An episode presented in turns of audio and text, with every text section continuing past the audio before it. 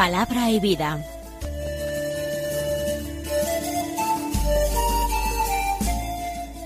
Con el padre Manuel Horta desde Sevilla.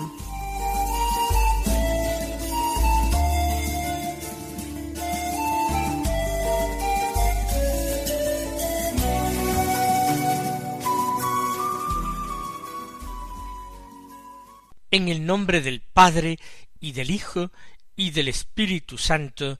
Amén. Alabados sean Jesús y María. Muy buenos días, queridos hermanos, amigos oyentes de Radio María y seguidores de este programa Palabra y Vida. Hoy es el miércoles de la séptima semana de Pascua, de la última semana de Pascua. Estamos viviendo sus últimos días. El próximo domingo es la solemnidad de Pentecostés, ya lo hemos avisado, el broche solemne, bellísimo, importante a la cincuentena pascual, la fiesta de la efusión del Espíritu Santo. Aprovechamos con intensidad, con gozo, con fervor estos últimos días de Pascua. Es el primer día del mes. Es el mes dedicado al corazón de Jesús. El mes de junio. Vamos a hacer el propósito de así como tuvimos muy presente a la Santísima Virgen María todos los días del mes de mayo y le hicimos un ejercicio devocional el mes de María, vamos también a hacer lo mismo con el corazón de Jesús vamos a ofrecerle algún ejercicio devocional durante el mes, un mes del corazón de Jesús. Vamos a invocarlo diariamente, vamos a renovar nuestro amor y nuestra confianza sin límites en Él. Pero además, el primero de junio, la Iglesia celebra la memoria del mártir San Justino. ¿Quién es San Justino? es un apologista. ¿Quiénes son los apologistas? Pues ocurre que en los primeros siglos de la Iglesia, los filósofos paganos se burlaban de la doctrina cristiana. Su mismo desconocimiento les hacía sacar a veces frases o conceptos fuera de contexto. Otras veces no sólo era la ignorancia, sino la mala fe.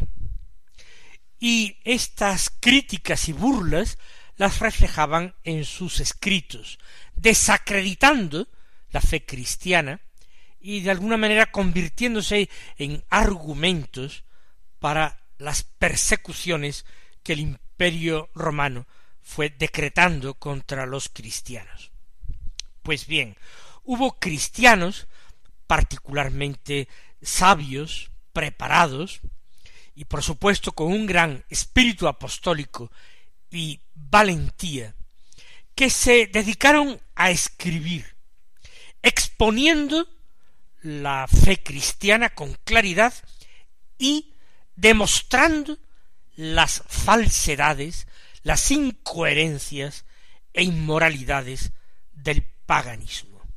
Estos cristianos, valientes, formados, estudiosos, son los apologistas.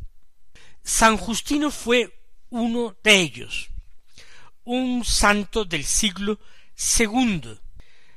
Nació en Palestina, en Flavia Neápolis, que se llamó después Nablus, y está en Samaria, en el centro de Palestina nació a comienzos del siglo segundo, en el seno de una familia pagana. De hecho, él ya era un hombre adulto cuando se convirtió al cristianismo.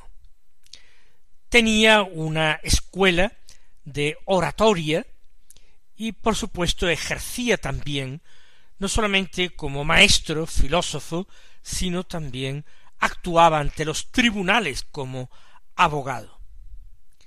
Una vez que se convirtió al cristianismo y viendo los ataques de los paganos, él se decidió escribir obras de defensa. Muchas cosas que escribió él, como tantos autores de la época, nosotros no las conservamos, pero conservamos dos apologías dirigidas al emperador Marco Aurelio, el emperador filósofo, y también otro escrito en que él eh, simula dialogar con un judío, un maestro judío. Es el llamado diálogo con Trifón, siempre, como hemos dicho, haciendo una apología de la fe cristiana.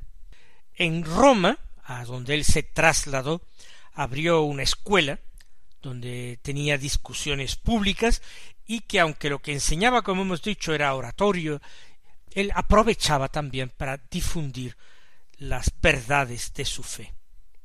En tiempos de Marco Aurelio, en torno al año ciento sesenta y cinco, fue martirizado con otros cristianos. Vamos a escuchar ahora el Evangelio que se proclama en la misa del día, que es de San Juan, la oración sacerdotal en el capítulo 17, desde el versículo 11, segunda parte del versículo, hasta el versículo 19, que dicen así. En aquel tiempo, levantando los ojos al cielo, oró Jesús diciendo, Padre Santo, guárdalos en tu nombre a los que me has dado, para que sean uno como nosotros. Cuando estaba con ellos, yo guardaba en tu nombre a los que me diste, y los custodiaba, y ninguno se perdió, sino el hijo de la perdición, para que se cumpliera la escritura. Ahora voy a ti, y digo esto en el mundo, para que tengan en sí mismos mi alegría cumplida. Yo les he dado tu palabra, y el mundo los ha odiado porque no son del mundo, como tampoco yo soy del mundo. No ruego que los retires del mundo, sino que los guardes del maligno. No son del mundo, como tampoco yo soy del mundo. Santifícalos en la verdad. Tu palabra es verdad. Como tú me enviaste al mundo, así yo los envío también al mundo, y por ellos yo me santifico a mí mismo, para que también ellos sean consagrados en la verdad comienza el texto dándonos una pequeña indicación, pero preciosa, acerca no ya del contenido de lo que Jesús dice, sino de cómo lo dice. Levantando los ojos al cielo, oró diciendo. Esta postura la observamos en Jesús en otros lugares del Evangelio.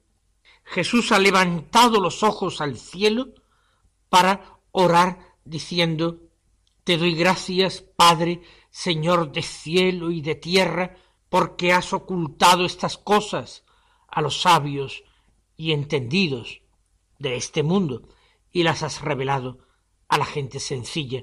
Sí, Padre, así te ha parecido mejor. Jesús ha levantado los ojos al cielo cuando resucita a Lázaro, que llevaba ya cuatro días en el sepulcro. Jesús levanta al cielo sus ojos y ora en voz alta diciendo Yo sé que tú siempre me escuchas, pero lo digo por estos que me oyen, para que ellos también crean. Jesús levanta los ojos al cielo como expresión de que su Padre no es de este mundo, pero el Padre escucha, el Padre mira, el Padre atiende toda esta invocación. Jesús ora desde su corazón humano y desde su corazón divino, en perfecta unión con Dios, con la Trinidad Santísima. Jesús ora desde su humanidad. En la Trinidad, más que oración, hay una continua, perfecta y divina comunicación entre las tres personas. ¿Y de qué manera Jesús ora en voz alta?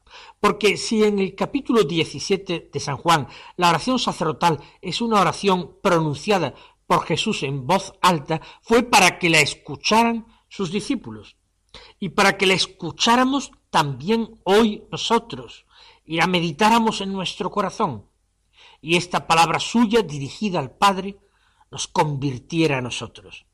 El Señor quiere llevarnos a nosotros con Él en ese movimiento suyo de amor y de entrega al Padre. Por eso, como digo, hoy nos dice, Padre Santo, guárdalos en tu nombre. El nombre de Dios representa el ser santísimo de Dios. Representa su esencia. Él está pidiendo a su Padre Dios que por Él mismo, por ser vos quien sois bondad infinita, Él, el Padre, guarde a los suyos. Padre Santo, les dice Jesús. Santo quiere decir justo, con la santidad de Dios que es amor. Santo quiere decir distinto a lo humano, a lo mundano, a lo terreno. Santo quiere decir segregado de este mundo, habitando en la gloria. Guárdalos en tu nombre, por ti mismo. Guárdalos, Padre, a los que tú me has dado. ¿Cuántas veces hemos repetido nosotros en este programa esta idea extraordinariamente consoladora? Nosotros, los discípulos, somos aquellos que el Padre ha dado a Jesús. Guárdalos en tu nombre, guárdalos por ti mismo, por tu santidad, por tu amor, a los que tú me has dado, a mis discípulos, que son tus regalos, que siguen siendo tuyos, porque todo lo mío es tuyo. Guárdalos para que sean uno como nosotros. Extraordinaria súplica. Jesús está afirmando esa unión extraordinaria, única, que existe entre las personas trinitarias. Son tres personas, pero es un solo Dios. Por eso afirma, como nosotros somos uno, tú a los que me has dado, a mis discípulos, guárdalos para que sean también uno. Nosotros tenemos que ser uno por el amor, por nuestra fe a la palabra de Dios, que nos invita a darnos los unos a los otros. Jesús nos está proponiendo indirectamente como modelo para nuestra vida a la Trinidad Santísima de la que Él forma parte como el Hijo único de Dios que es. Continúa, cuando estaba con ellos, yo guardaba en tu nombre a los que me diste y los custodiaba. Esto ya lo había afirmado el Señor en otro lugar del mismo cuarto Evangelio, cuando se presentó a sí mismo diciendo que Él era el buen pastor. Él custodiaba, guardaba a los suyos. Los guardaba en el nombre de Dios su Padre, en tu nombre los custodiaba. Y guardaba a los que me diste, idea continuamente repetida, los que me has dado, ha dicho al principio del texto, los que me diste, repite ahora. Para Jesús, sus discípulos, nosotros estamos en una conexión estrecha con Dios su Padre. Él, Jesús, no puede dejar de amarnos. ¿Por qué? Porque por esencia ama a su Padre y nosotros somos dados por el Padre. Así pues, yo los custodiaba a los que me diste. Y ninguno se perdió, sino el hijo de la perdición para que se cumpliera la escritura. Jesús está hablando de la pérdida de uno, de un discípulo, que duda cabe que se refiere a Judas Iscariote. Y el Señor dice que esto no fue un fracaso suyo, ni un fracaso ni una equivocación de su padre, estaba previsto por su padre.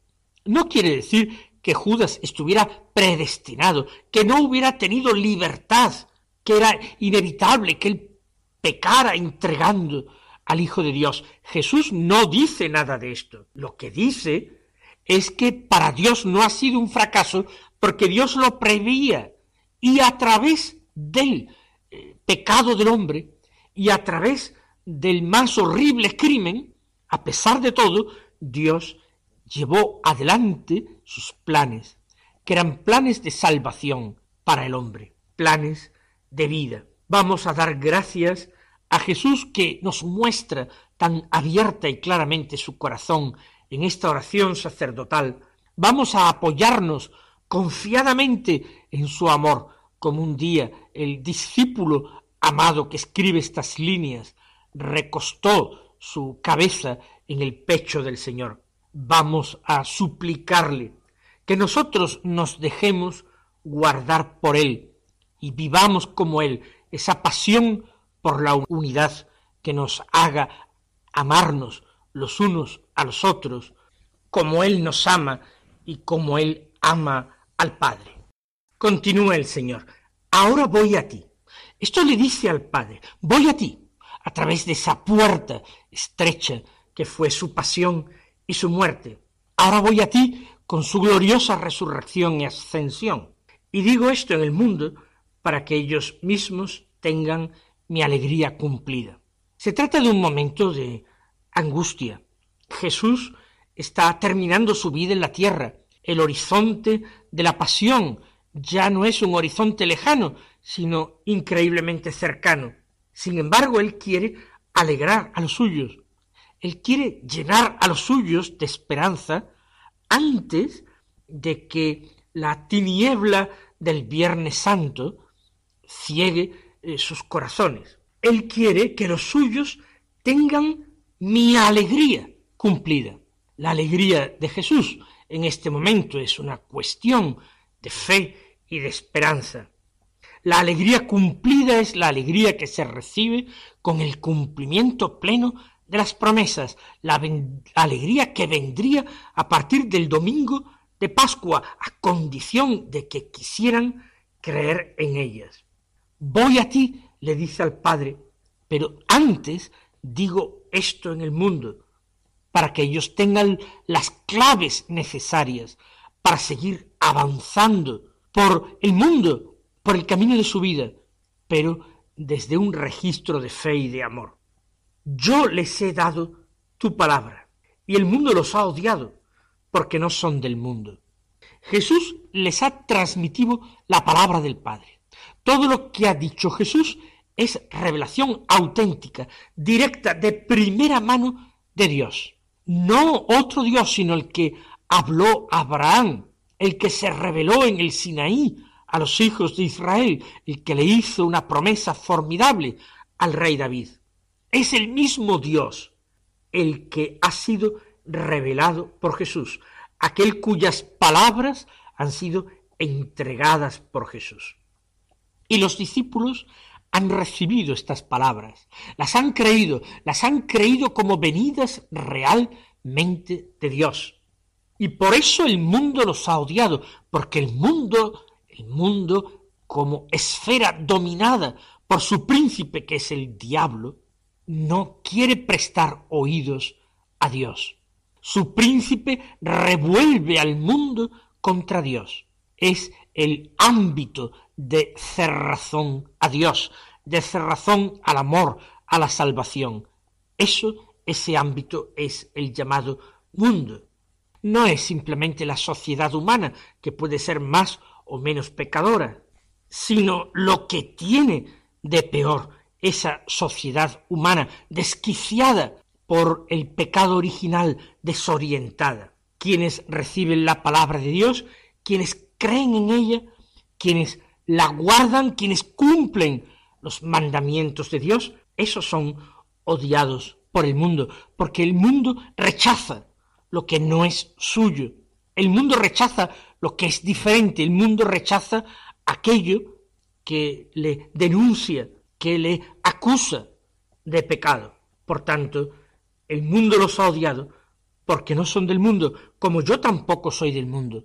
Por eso Jesús va a la muerte, porque Él no es del mundo, no puede ser aceptado, ni querido, ni comprendido por el mundo.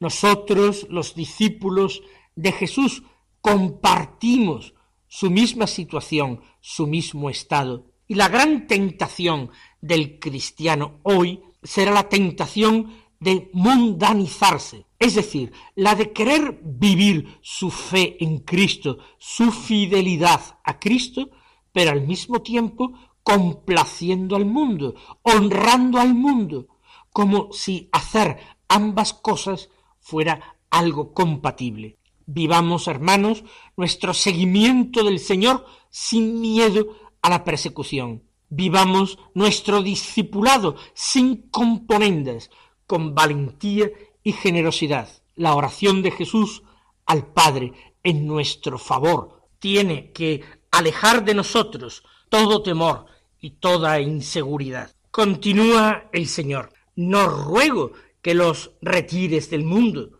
sino que los guardes del mal. Los discípulos tienen que dar precisamente testimonio en el mundo. Jesús los va a enviar a una misión al mundo, los va a enviar a sus confines a anunciar el Evangelio.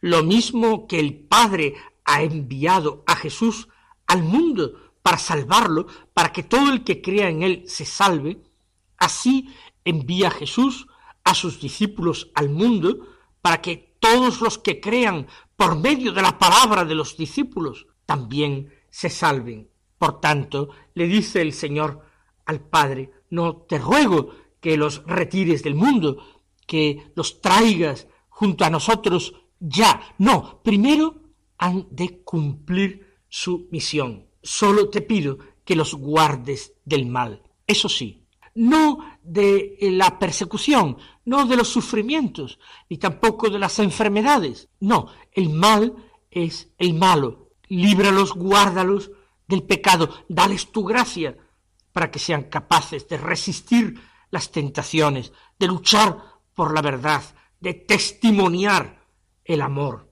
Guárdalos del mal. No son del mundo como tampoco yo soy del mundo, repite Jesús. Insiste Jesús porque es un concepto fundamental, porque nosotros no tenemos que doblar nuestras rodillas ante el mundo, sino ante Cristo, el perseguido del mundo, el condenado por el mundo, el crucificado por el mundo. Sigue diciendo el Señor, conságralos en la verdad, tu palabra es verdad. Ser consagrados es ser reservados para, es ser dedicados a alguien. Conságralos en la verdad, es resérvalos para ti, tenlos como tuyos, dedícalos a ti en exclusiva, porque tu palabra es verdad. Como tú me enviaste al mundo, así los envío yo también al mundo. Lo que antes decíamos, Jesús es el misionero del Padre, nosotros, los discípulos, somos los misioneros de Jesús, los enviados por el Señor. Por ellos me consagro yo, para que también se consagren ellos en la verdad. Jesús se ha dedicado al Padre, se ha entregado al Padre en exclusiva para darles también ejemplo a los suyos, para que ellos, siguiéndole al Señor, siguiendo a su Maestro, se consagren en la verdad, se consagren a Dios, al Padre. Mis queridos hermanos, que el Señor os colme de bendiciones y hasta mañana si Dios quiere.